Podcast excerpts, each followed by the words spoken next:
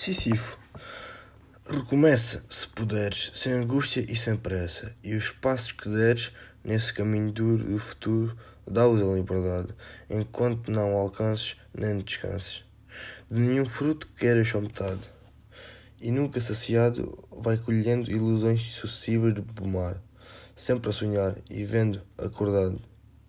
O logro da aventura és homem, não te esqueças, só é a tua a loucura, onde a lucidez te reconheças.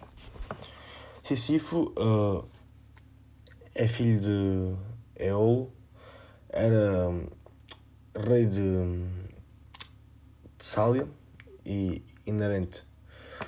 Num certo dia, este despertou a ira de Zeus, quando, pronto, contou aos deuses do rio a sopo em troca de uma fonte de água para a sua cidade, que Zeus tinha sequestrado a sua filha Egina.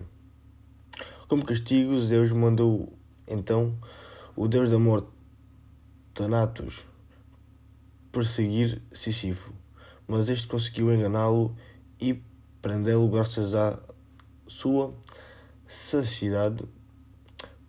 Posteriormente, este foi libertado e foi então que Sísifo, não podendo estar uh, ao seu destino de morte, instruiu a sua mulher para que não o sepultasse e pediu aos deuses para que o deixassem regressar ao mundo dos vivos.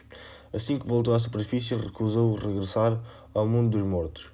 Hermes, o deus mensageiro e condutor das almas para o além, decidiu então castigá-lo pessoalmente, infligindo-lhe um duro castigo, ainda pior que a morte. Sísifo foi condenado para todo o sempre a empurrar uma pedra até ao cimo de um monte, sendo que quando se atingia o topo do mesmo, a pedra cairia invariavelmente. Este processo teria de se repetir até à eternidade.